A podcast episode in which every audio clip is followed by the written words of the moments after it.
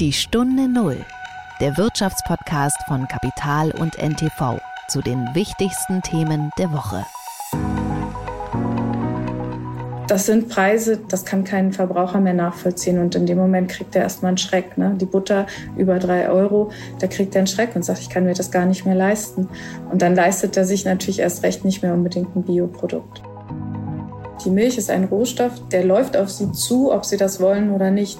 Sie haben Verträge mit Lieferanten und Sie haben eine Abnahmeverpflichtung diesen Lieferanten gegenüber. Und wenn die Milch als Rohmilch zu uns kommt und wir können sie eigentlich gar nicht verkaufen, dann haben wir natürlich ein echtes Verwertungsproblem.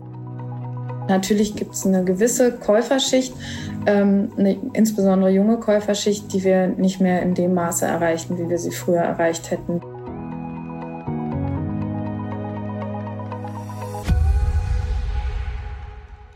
Es ist Freitag, der 31. März und wir starten in eine neue Folge der Stunde Null. Herzlich willkommen. Mein Name ist Nils Kreimeier und ich bin Redakteur des Wirtschaftsmagazins Kapital. Wenn Sie, liebe Zuhörerinnen und Zuhörer, in den letzten Wochen in einen Supermarkt gegangen sind und vielleicht einen Blick ins Kühlregal geworfen haben, werden Sie festgestellt haben, dass es tatsächlich Produkte gibt, deren Preis in den vergangenen Monaten gesunken ist. Nachdem wir uns ja monatelang große Sorgen wegen der Inflation gemacht haben, beobachten wir, dass zumindest in einigen Teilen der Wirtschaft wir einen Preis Rückgang wieder beobachten und dazu gehört unter anderem der Bereich Milch. Milch, Joghurt, Butter, das sind alles Bereiche, in denen wir tatsächlich mit sinkenden Preisen konfrontiert sind. Warum das so ist, welche Folgen das haben könnte, darüber habe ich mit Carola Appel gesprochen. Carola Appel leitet eine große Biomilchproduktion, hat äh, langjährige Erfahrung in der Müller-Gruppe gesammelt und kann uns einiges zu diesem Phänomen erzählen. Das war die Woche.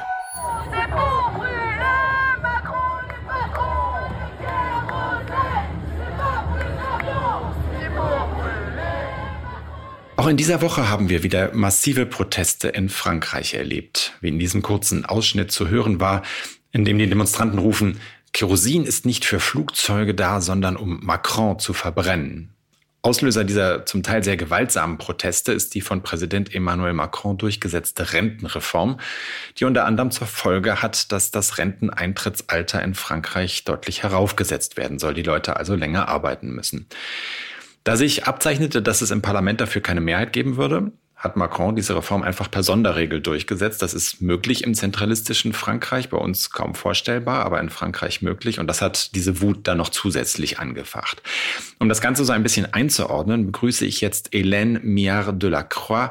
Sie ist äh, französische Zeithistorikerin und Politikwissenschaftlerin an der Pariser Universität Sorbonne und sitzt außerdem im Vorstand des Deutsch-Französischen Instituts.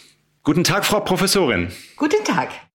Wir wollen uns ja so ein bisschen mit der Rentenreform in Frankreich äh, beschäftigen und ich hätte Sie da äh, gerne ein bisschen um Ihre Einordnung gebeten. Die erste Frage, die äh, in Deutschland, glaube ich, erstmal äh, schwer verständlich ist, warum hat Präsident Macron dieses Thema der Rentenreform so intensiv vorangetrieben, dass ihm ja nun offenkundig auch zu, äh, zu gefährlich wird oder zu einem Problem für ihn wird?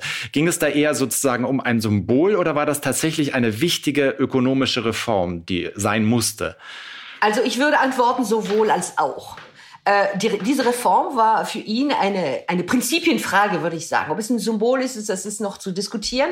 Aber auf der anderen Seite ist es auch äh, eine Reform, die ökonomische Begründung hat. Also äh, gibt es unterschiedliche Gründe für, die, für, diese, für diese Reform. Zunächst einmal darf man nicht vergessen, wurde äh, Emmanuel Macron äh, 2017 als dynamischer Modernisierer Frankreichs gewählt und er versteht sich als Reformer. Er hat aber im Laufe seiner, seiner äh, Präsidentschaft äh, ein bisschen Pech gehabt. Ja? Äh, er wurde äh, in seiner Handlungs- äh, und Reformfähigkeit gehemmt er hat viele Vorschläge gemacht für die Modernisierung Europas. Da fehlte die Reaktion von Deutschland. Dann 2017 äh, bis 19 kam der erste Ansatz für diese Rentenreform. Das war ein ambitionierte Reform, ein ganz anderes System als die jetzige Reform mit Punkten, mit Flexibilität, ähm, mit ge mehr Gerechtigkeit. Und das war wirklich äh, äh, revolutionierend. Äh, die wurde aber unterbrochen. Da kam die Gelb der Gelbwestenprotest unerwartet mit der bekannten Eskalation, Gewalt und so weiter. Und darauf hat er ein bisschen auch mit dem berühmten Zuckerbrot reagiert, nachgegeben, viel Geld äh, ausgegeben, äh, äh Geschenke gemacht, könnte man so sagen. Ähm, so dass äh, als die Corona-Krise dann kam, er wieder nicht äh, seine Reform äh, äh, durchführen konnte, sondern es wurde immer teurer. Denn die Reaktion der französischen Politik, der Regierung war auch, äh, äh, die, die Last äh, und die, die, den Schmerz zu lindern. Insofern wurde sehr, sehr viel Geld ausgegeben. Und nach der Corona-Krise wurde er 2022 wieder gewählt. Und ich bin überzeugt, dass er nicht in die Geschichte eingehen will, aber immerhin mindestens eine Reform durchgeführt haben. Und das ist seine Reform. Deswegen hat er sich ein bisschen ähm, selber in die Ecke getrieben, indem er nicht genau gespürt hat, dass die französische Gesellschaft ähm, ein bisschen äh, müde war, ein bisschen gebeult war, sozusagen, von dieser Corona-Krise. Vielleicht hat er gedacht, äh, dass die Menschen alles hinnehmen werden, weil sie im Grunde ihre Ruhe haben wollen. Und das war eine Fehlkalkulation. Die andere Erklärung für diese Reform ist also tatsächlich die ökonomische Notwendigkeit. Denn ähm, also bekanntlich sind die französischen Rentensysteme defizitär und das System ist sehr teuer. Ähm, das sind, ich glaube, wenn man die genauen Zahlen äh, gibt, äh, entsprechen die Rentenansprüche, die, die letzten, die wir haben, 2021 rund 14 Prozent des Bruttoinlandsprodukts und 41 Prozent aller sozialen Ausgaben. Das ist, das ist ziemlich viel. Und darüber hinaus, wie in allen anderen Ländern in Europa, äh, lässt sich die Reform durch den Alterungsprozess der französischen Bevölkerung erklären.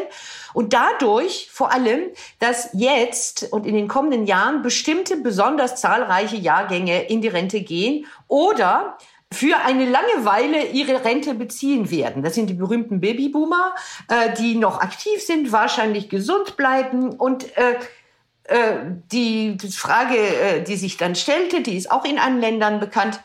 Es gibt nicht so viele Optionen. Man kann die, die Pension, äh, äh, die Renten senken, was im Kontext der Inflation nicht geht. Man, die zweite Möglichkeit ist, die Beiträge zu erhöhen, aber das entspricht nicht dem Geiste der Zeit und auch nicht der Ambition von Macron, äh, äh, sagen wir mal, die, die französische äh, Wirtschaft zu entlasten. Und sowieso sind grundsätzlich hier in Frankreich die Beiträge höher als in Deutschland und nicht paritätisch aufgeteilt. Also insofern war dieser Hebel nicht so gut. Und die letzte Möglichkeit ist, Einfach, dass die Menschen länger arbeiten, das heißt länger Beiträge leisten. Sie haben ja selbst beschrieben, es gibt eine ökonomische Notwendigkeit für diese ja. Reform, die ja wahrscheinlich auch in Frankreich, auch bei den jüngeren Leuten eingesehen ja. wird. Der Widerstand ist aber extrem. Wir sehen brennende Barrikaden, ja. wir sehen Aufrufe, Macron zu verbrennen, also eine, eine so eine Radikalität, die in Deutschland erstmal erschreckt. Ja, irgendwie. aber ich, warum ist diese Reform umstritten? Äh, besonders umstritten ist die Interpretation der äh, Expertenanalysen, das heißt der Analysen, die Experten, unabhängige Experten gemacht haben. Äh, und das ist leider so, dass, äh, sie, dass die Experten sich nicht einig sind. Einige sagen, ähm, es wird ein paar Jahre äh, schwierig sein, aber sehr schnell werden wir über den Berg sein. Es ist nicht notwendig, äh, äh, länger zu arbeiten. Andere sagen, ja, betrachtet man die demografische Entwicklung, ähm, äh, äh kann man äh, voraussehen, dass äh, es äh, jetzt bald äh, sehr äh, äh, schwierig sein wird. Es gab also in Frankreich einen sogenannten Rat zur Orientierung der, der Renten und äh, sie haben unterschiedliche Berichte veröffentlicht. Einige sind, äh, äh, sagen wir mal, optimistisch, andere sind sehr pessimistisch, äh, um, weil sie unterschiedliche Parameter in Betracht gezogen haben, so dass jede Seite in der Debatte sagt, äh, sich den oder den anderen Bericht als Grundlage für die Analyse nimmt. Einige sagen, äh, wir können äh, ohne Verlängerung weitermachen, andere sagen, nein, wir laufen in die Katastrophe. Und die weitere Frage, die sich äh, da, äh, dazu äh, gesellt, ist, dass es schon in dem System gibt, das wir jetzt haben, oder erbt haben von unseren Vorfahren, äh, gibt es eine große Ungleichheit. Das heißt, ähm, es gibt, wie in allen anderen Ländern, kann man sagen, dass die Reichen äh, äh, aus ihrem Kapital ihre Rente finanzieren und äh, äh, könnten.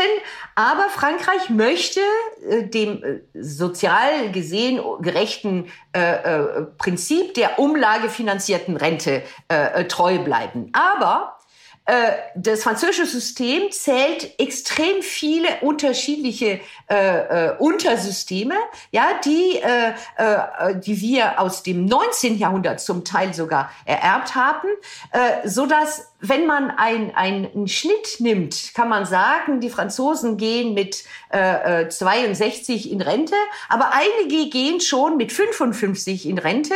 Und während die anderen, vor allem diejenigen, die nicht in äh, bestimmten Berufen arbeiten, wie die Lokführer oder äh, Gasbetreiber und so weiter, die vor 60 in die Rente gehen, äh, den Eindruck haben, dass sie, äh, dass sie wirklich schlecht behandelt werden und nicht äh, für die diese äh, großen Vorteile zahlen äh, äh, müssen, die, die, die einige haben. Aber insgesamt vertreten die, Gesell die Gewerkschaften in Frankreich das Prinzip der sogenannten Avantage acquis. Das heißt, Errungenschaften sind Errungenschaften, soziale Errungenschaften sind da und man darf nicht zurückspulen. Und wenn einige die Chance haben, mit 55 in Rente zu gehen, dann soll man daran nicht rütteln. Und man sieht, dass im System äh, selbst schon eine, eine Ungleichheit und das Gefühl der, der Nichtgerechtigkeit äh, gegeben ist.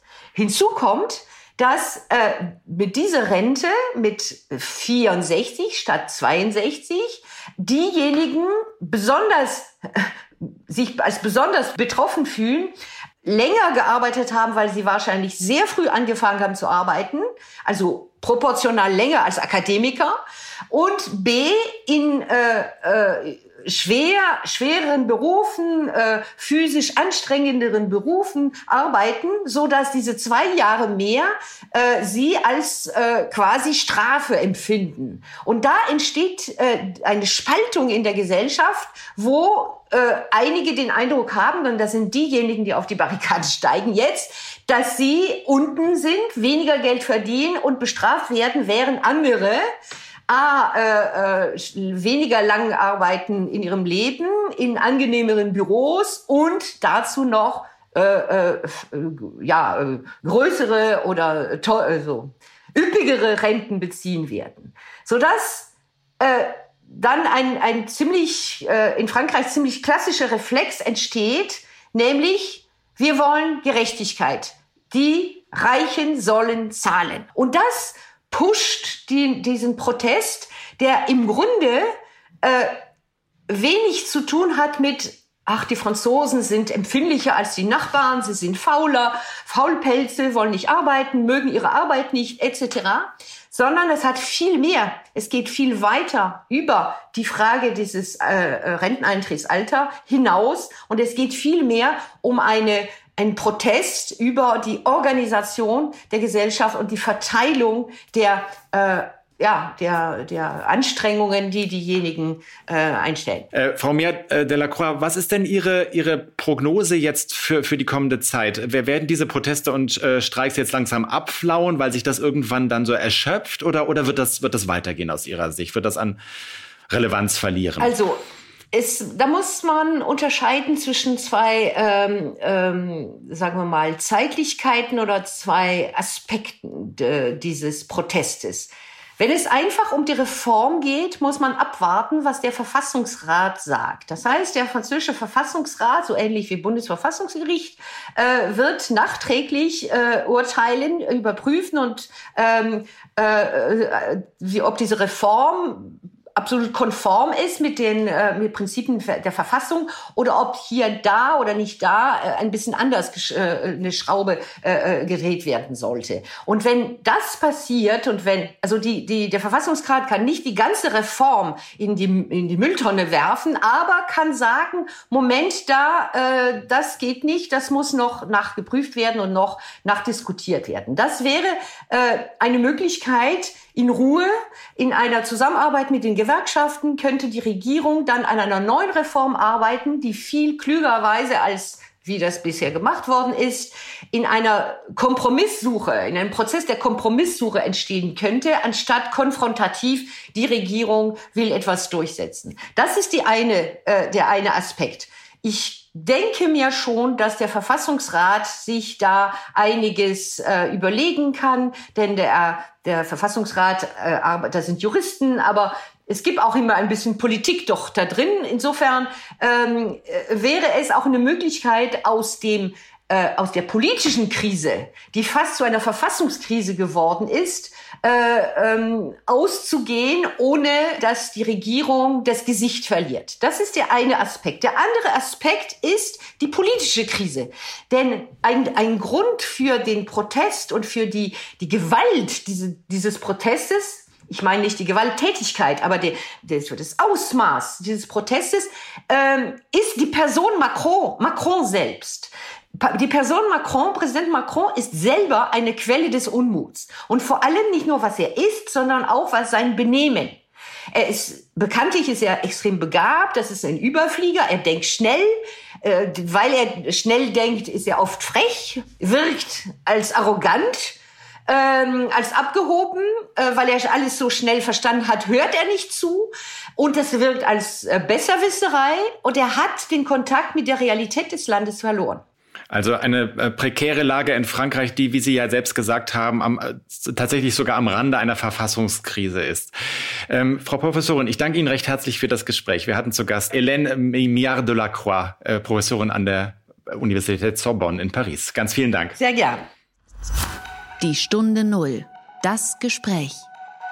Die hohe Inflation Preise, das ist ja auch einer der Treiber hinter den Protesten in Frankreich. Auch in Deutschland hat es viele Leute aufgerüttelt, dass wir es in den vergangenen Monaten mit starken Kosten und Preissteigerungen zu tun hatten. Deswegen ist es umso interessanter, wenn wir zumindest in einigen Teilen der Wirtschaft beobachten, dass die Preise durchaus auch wieder sinken können. Also nicht nur die Inflation, also die Preissteigerung zurückgehen kann, sondern tatsächlich auch die Preise selbst. Dazu gehört, ich habe es eingangs schon erwähnt, der Bereich Milch, Joghurt, Butter. Überall da, äh, wo im vergangenen Jahr aus verschiedensten Gründen wegen steigender Energiekosten, steigender Rohstoffkosten tatsächlich die Preise in die Höhe geschossen sind, sehen wir im Moment einen Preisrückgang. Und zwar relativ deutlich sogar zu, zu beobachten. Und äh, das ist auffällig, zumindest wenn man in das Kühlregal schaut. Darüber habe ich gesprochen mit Carola Appel. Carola Appel hat langjährige Erfahrung in der Molkereibranche, hat unter anderem 15 Jahre bei der Müller-Gruppe gearbeitet, die man ja so aus Rundfunk- und Fernsehwerbung kennt und hat sich da äh, wirklich viel Erfahrung angesammelt im Bereich Prozess, äh, Lieferkettenmanagement, weiß also durchaus eine ganze Menge über die Lieferkette bei Milchprodukten und ähm, ist seit Beginn dieses Jahres, seit äh, Januar 2023, Geschäftsführerin der Gläsernen Molkerei. Das ist eine große Biomilchproduktion in Brandenburg. Herzliche Grüße, Carola Appel nach Münchehofe. Hallo, Herr Kreimeier. Frau Appel, wenn Sie jetzt im Moment äh, in den Supermarkt gehen und ins Milchregal schauen und äh, die Preise dort sehen für Milch und Butter, ist das, äh, ist das was Gutes, was Sie da sehen oder, oder finden Sie das eher schlecht? Ja, das ist, äh, sehe ich mit der durchwachsenen Gefühlen, das muss ich ganz ehrlich sagen. Ähm, was wir derzeit in den Supermärkten sehen, das hatte eben nur bedingt mit der Realität zu tun und ähm, das sind Preise, die der Handel vor allen Dingen macht. Ähm, und für uns als äh, Biomolkerei, äh, ja, hat das äh, nicht immer ein schönes Bild. Ähm, so und ähm, das hat aber auch ganz viel damit zu tun, was eigentlich seit Mitte letzten Jahres im Bereich Milchprodukte und Milchpreise passiert ist. Da gab es ein stetiges Auf und Ab ein massives Auf und Ab. Es gab Auszahlungspreise in ungeahnten Höhen, die man historisch noch nie gesehen hat. Und ähm, am Verbraucherregal sieht man das anders und nimmt das anders wahr, weil dort eigentlich eine ganz andere Preispolitik gemacht wird. Und insofern sehe ich, stehe ich vor so einem Regal manchmal mit sehr großen und staunenden Augen, was der Handel da an Preisen auslobt. Also was Sie damit meinen, sind die im Moment wieder äh, äh gesunkenen Preise, die man im Regal beobachten kann, ja? Genau, also die Preise sinken ja jetzt wieder, aber sie sinken eben auch nicht unbedingt immer nachvollziehbar und gleichmäßig. Und ähm, insofern ist es etwas, was der Verbraucher ja auch gar nicht mehr nachvollziehen kann, was da passiert. Ne? Warum findet plötzlich ein Preissprung um 40 Cent nach oben bei einem Milchprodukt statt und warum geht es danach 20 Cent einfach auf einen Schlag wieder runter.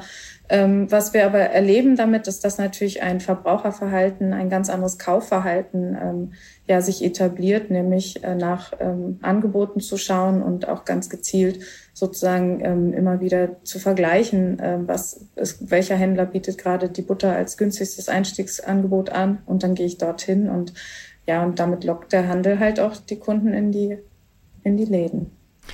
Äh, Sie sagen, äh, das ist ein, ein, eine Preispolitik oder eine Preisentwicklung, die die Verbraucherinnen und Verbraucher gar nicht mehr nachvollziehen können. Können Sie das denn noch nachvollziehen? Also können Sie sich sozusagen erklären, was da passiert am Markt? Also wir wissen ja, was bei uns passiert. Ne? Wir wissen, dass wir ähm, ähnlich das, was der einzelne Mensch auch erlebt, äh, Preissteigerungen und Kostensteigerungen an ganz vielen Ecken und Enden haben. Und ähm, das hätte ja sozusagen automatisch äh, zur Folge gehabt, dass mittelfristig Preise im Handel auch ansteigen. Ähm, das ist ganz lange nicht passiert. Also der Handel hat im letzten Jahr Preissteigerungsanforderungen der Molkereien ähm, lange nicht ähm, beantwortet, nicht berücksichtigt, sehr lange ausgesessen und hat dann auf einen Schlag eben im August letzten Jahres eine massive Preiserhöhung im sowohl konventionellen Bereich als auch damit einhergehend automatisch im Biobereich gemacht. Diese war dann so hoch, ähm, dass sie ähm, den Verbraucher massiv erschreckt hat und äh, damit sozusagen auch ähm, das Kaufverhalten völlig, verändert hat. Also die Verbraucher haben äh, statt Bioprodukten dann lieber äh, konventionelle, billigere Ware gekauft im ersten Moment, um, ihren, um ihr Portemonnaie zu schützen. Ähm, und dann äh, können Sie aber beobachten, dass auch der Handel ganz politisch einfach wieder, ähm, sag ich mal, zu einem bestimmten Zeitpunkt einen Preis senkt, wie eben für eine Milch oder für eine Butter. Und da reden wir wirklich über diese Basisprodukte und damit sozusagen der Discount insbesondere schafft, dass die Verbraucher ähm, vom Vollsortiment in den Discount laufen. Und damit äh, bricht dann für so eine Molkerei wie uns so in gewisser Weise auch die Wertschöpfung weg, weil das können Sie sich vorstellen, die günstigsten Preise werden im Discount ausgelobt. Mhm.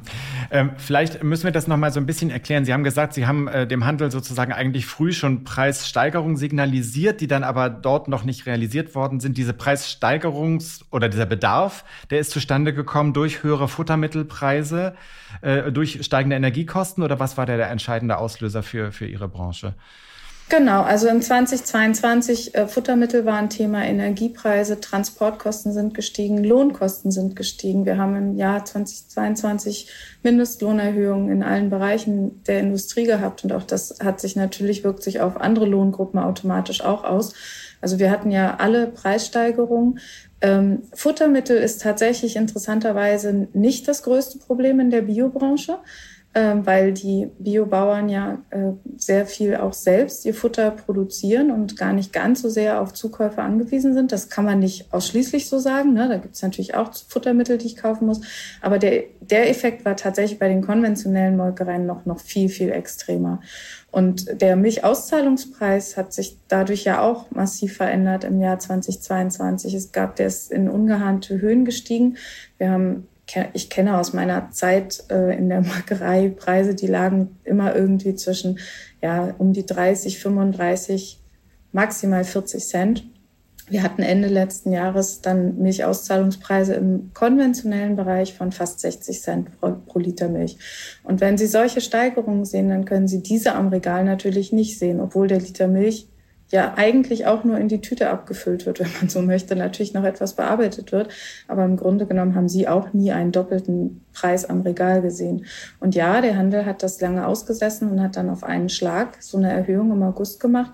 Und da sind wir dann eben äh, von, ja, wenn man mal so eine ESL-Milch 3,8 Prozent nimmt, das ist ein Standardprodukt, äh, von 1,15 Euro auf 1,69 hochgegangen mit dem Einstiegspreis. Wow, okay. Und mhm das sind Preise, das, ähm, das kann kein Verbraucher mehr nachvollziehen. Und in dem Moment kriegt er erstmal einen Schreck. Ne? Die Butter über drei Euro, da kriegt er einen Schreck und sagt, ich kann mir das gar nicht mehr leisten.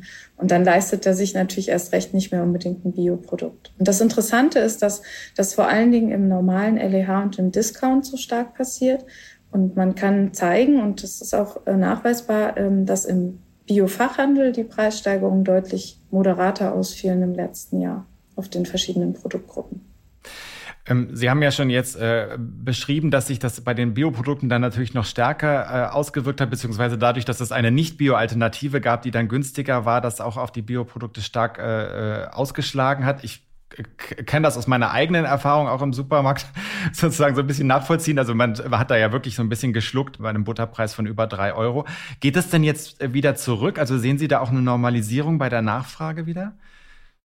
Also wir hatten tatsächlich natürlich Absatzeinbrüche. So langsam normalisiert es sich wieder, aber wir sehen eine starke Verschiebung von Biofachhandel in LEH und Discount. Ja, also tatsächlich sage ich mal, dieses, diese Kaufzurückhaltung, das ist eher eine Delle als ein, ein totaler Abschwung. So würde ich das sehen. Ähm, aber tatsächlich gibt es eine Verschiebung von Fachhandel zu LEH und Discount zu günstigeren Angeboten für das gleiche Produkt. Das heißt, das trägt auch so ein bisschen zu dieser ja schon zu beobachtenden Krise der, der, des Biofachhandels äh, äh, in Deutschland bei. Das kommt ja eigentlich noch, noch dazu, zu einer Entwicklung, die ohnehin schon lief, wenn ich das richtig äh, sehe. Genau. Ja, die ist aus meiner Sicht oder die ist aus unserer Sicht im letzten Jahr jetzt nochmal massiv äh, beschleunigt worden und äh, sozusagen verschärft worden. Richtig. Haben Sie denn äh, als Verarbeiter überhaupt die Möglichkeit zu reagieren auf, auf äh, diese Preissteigerung, die Sie da erlebt haben? Gibt es da überhaupt eine, eine, eine Möglichkeit, darauf einzugehen? Sie haben ja äh, einen bestimmten, bestimmte Kostenblöcke, die haben Sie auch schon genannt. Äh, wo lässt sich denn da überhaupt was drehen? Naja, das ist tatsächlich beliebig schwierig. Ne? Also Sie können natürlich mit Vari Sie können versuchen, Personal zu variabilisieren, aber Sie können eine Größe überhaupt nicht variabilisieren und das ist die Milch.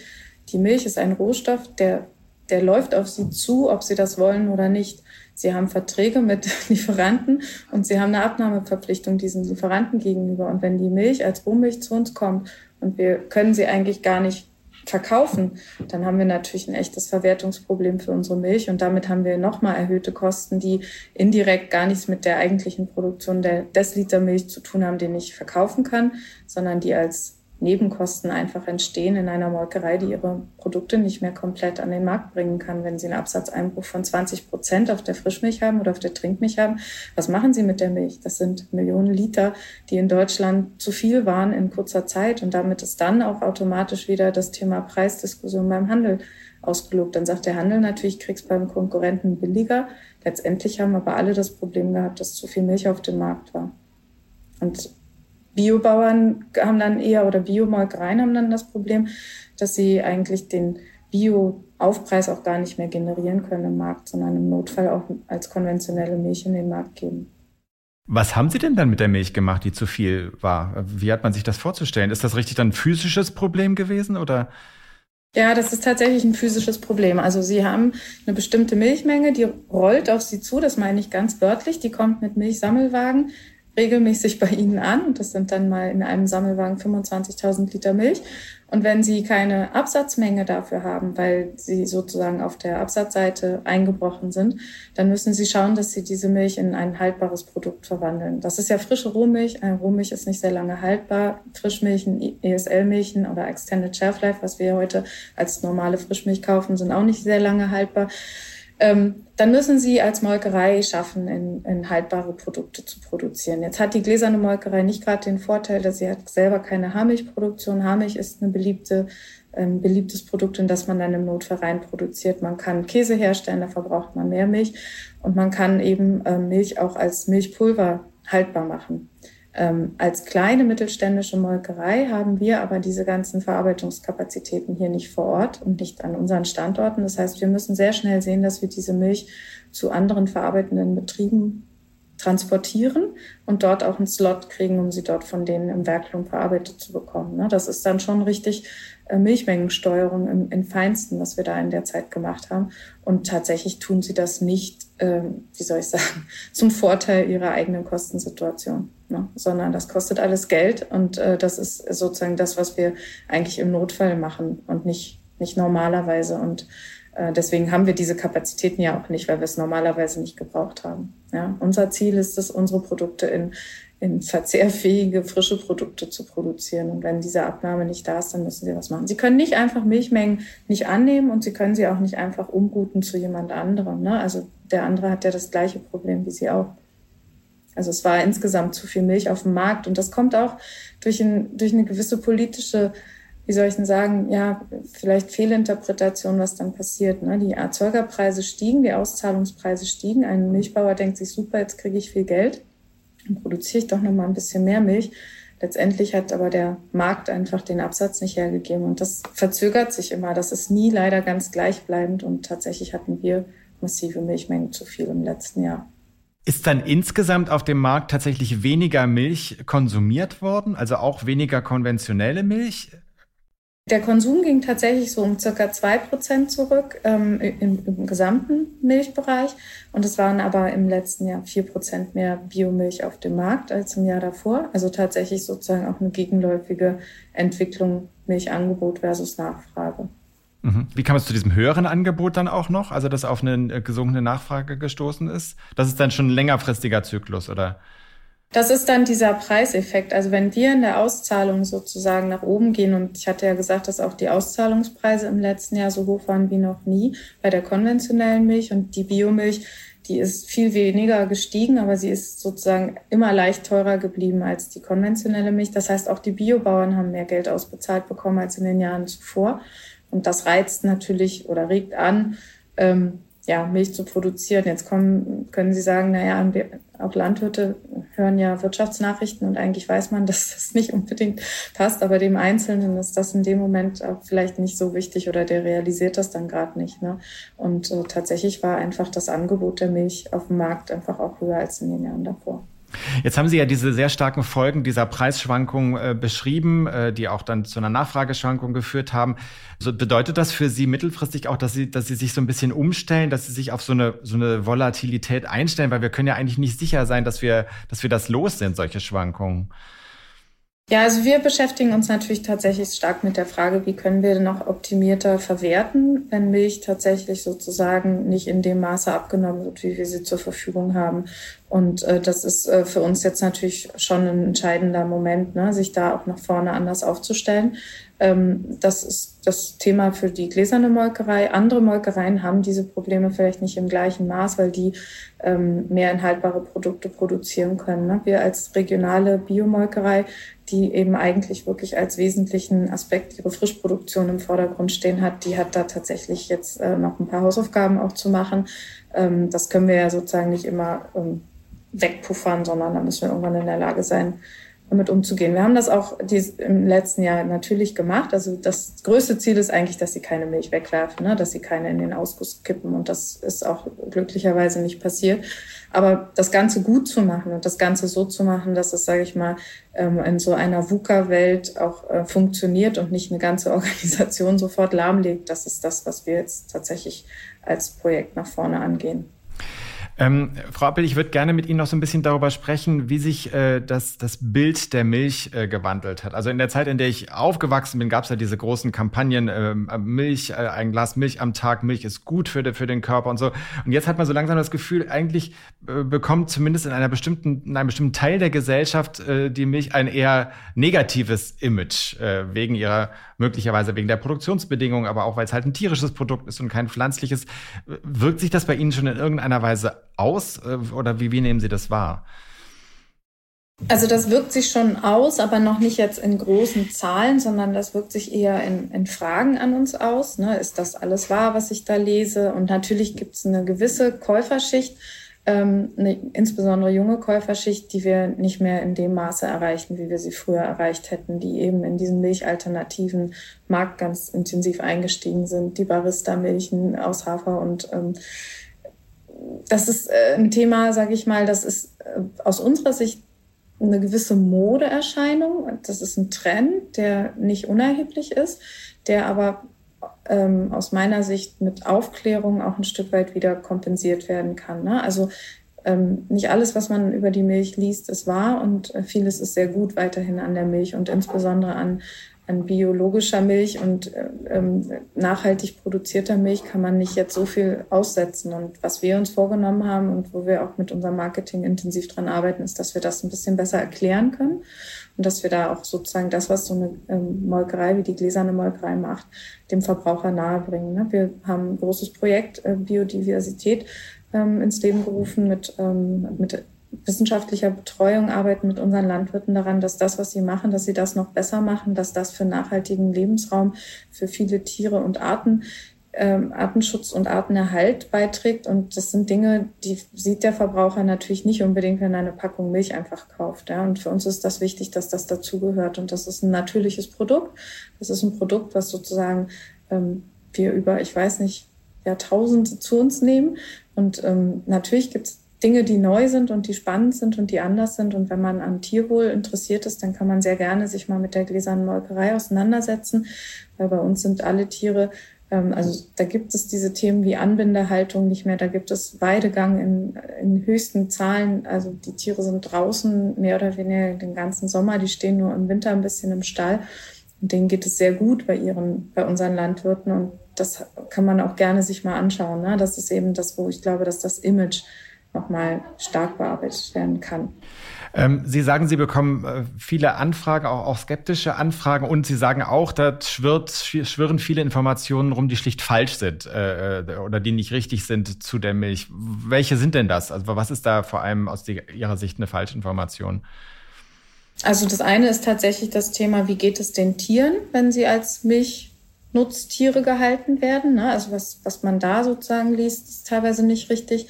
Das Zweite ist, dass es um die Inhaltsstoffe der Milch ganz oft geht und um die Frage, ob ein erwachsener Mensch diese Inhaltsstoffe noch verarbeiten kann oder nicht. Ne? Tatsächlich ist Milch einfach ein ganz wesentlicher Kalziumlieferant und das ist auch etwas, wo wir weiterhin der Meinung sind, dass man das äh, thematisieren kann. Natürlich trinken Sie vielleicht, wenn Sie älter werden, nicht mehr zwei Gläser Milch am Tag, wie sie das als Kind noch machen. Aber dafür gibt es eben insbesondere ja auch die weiterverarbeiteten Produkte, wie eben ein Joghurt.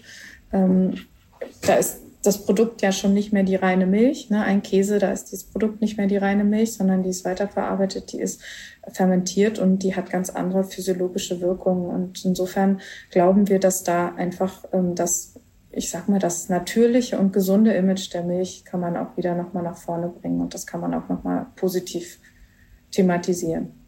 Ähm, Sie hatten ja diese in Mode kommenden Ersatzprodukte wie Hafer oder, oder äh, Mandelmilch oder Mandelgetränke, wie immer man es nennen will, schon angesprochen.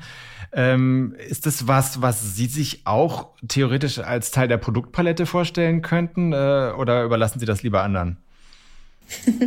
Also wir schauen uns das natürlich auch an und wir haben den Vorteil, dass wir ähm, ja auch nicht ganz alleine auf der Welt sind, sondern auch noch Schwestergesellschaften haben und insbesondere haben wir eine Schwestergesellschaft, die heute schon äh, vegane Alternativen auch herstellt und sind da in Kontakt mit den Kollegen.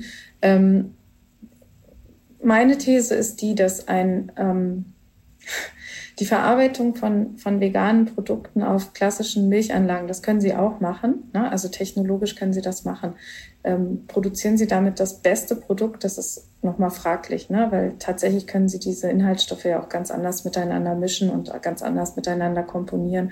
Und insofern ähm, beobachten wir das im Moment, haben, wie gesagt, eine, eine Schwestergesellschaft, die auf diesem Gebiet schon tätig ist. Und wenn wir merken, dass das einfach geht, dass das gut geht, dass wir das auch können, dann würden wir uns damit auch beschäftigen. Im Moment schauen wir jetzt erstmal, dass wir unsere Produkte wieder, sage ich mal, auch gut bewerben und ja, verständlich machen, was daran gut ist. Sollte sowas dann Milch heißen am Ende? Meiner Ansicht nach sollte das nicht mehr Milch heißen. weil, weil es keine Milch ist. Genau, weil es keine Milch ist, weil es ein Ersatzprodukt ist, was milchähnlich ist. Ne? Das müsste man auch anders nennen. Also Sie nennen ja, Sie dürfen ja auch keinen kein zusammengemischten Nektar mehr Saft nennen. Und insofern finde ich, darf man auch eine nicht natürlich entstandene Milch auch nicht Milch nennen. Haben Sie es denn schon mal ausprobiert? Hafer oder Mandelmilch? Ja. Ja, ich habe die schon probiert, natürlich. Ich habe jetzt auch äh, die letzten zwei Jahre in Hamburg gelebt und da war das ja ein, auch ein sehr großer Hype und alle meine Kolleginnen in meinem Arbeitsumfeld haben ständig Hafer, Mandelmilch, Sojamilch, alles Mögliche im Kühlschrank gehabt und also ich habe es probiert. Ich bin kein Fan davon, muss ich ganz ehrlich sagen. Mir sind diese Fremdgeschmäcker da immer noch zu stark und ich bin einfach nicht gewillt, umzulernen und zu sagen, das schmeckt mir ab jetzt besser. Ähm, ich glaube, das ist aber bei jung, jüngeren Leuten anders, die sagen, ich mochte Milch vielleicht noch nie so gerne, ich trinke jetzt was anderes und wenn es anders schmeckt, ist für mich auch okay. Ich bin halt ja sehr lange in der Milchindustrie, ich mag Milch und ich ähm, weiß ganz genau, dass mein voriger Arbeitgeber, der hat sehr lange daran geforscht, eine Ersatz, ein Ersatzprodukt, ein veganes herzustellen, was möglichst nah mit dem Geschmack an die Milch kommt. Ich glaube, wenn man das schafft, dann kann es eine Alternative darstellen. Aber für mich sind diese neuen Ersatzprodukte noch keine adäquaten Ersatzprodukte. Also schmeckt Ihnen nicht? Nein, mir nicht. Persönlich mir nicht. Aber es ist ja Geschmackssache. Okay, ganz herzlichen Dank, Frau Appel, für das Gespräch. Sehr, sehr gerne. Ja, jetzt weiß ich nicht, äh, liebe Zuhörerinnen und Zuhörer, ob Sie nach diesem Gespräch Lust bekommen haben auf ein Glas Mantelmilch oder Hafermilch oder eher so ein ganz klassisches, traditionelles Glas Kuhmilch trinken möchten oder vielleicht sind sie auch gar kein Milchfan und können mit dem ganzen Zeug nichts anfangen. Auch das ist nachvollziehbar und verständlich. Jeder hat da ja so seine eigenen Gewohnheiten. Ich hoffe jedenfalls, dass Sie Spaß an dem Gespräch hatten und äh, es Ihr Interesse geweckt hat. Und ich würde mich freuen, wenn Sie auch in der kommenden Woche wieder dabei sind. Da beschäftigen wir uns mit dem Thema Chat GPT und den neuen Chatbots, mit denen sich so allerhand anstellen lässt. Ich wünsche Ihnen eine gute Woche. Tschüss.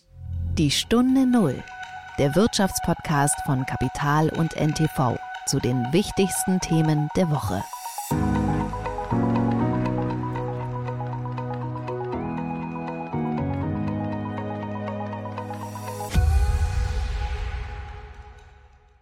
Dieser Podcast ist eine Produktion der Audio Alliance.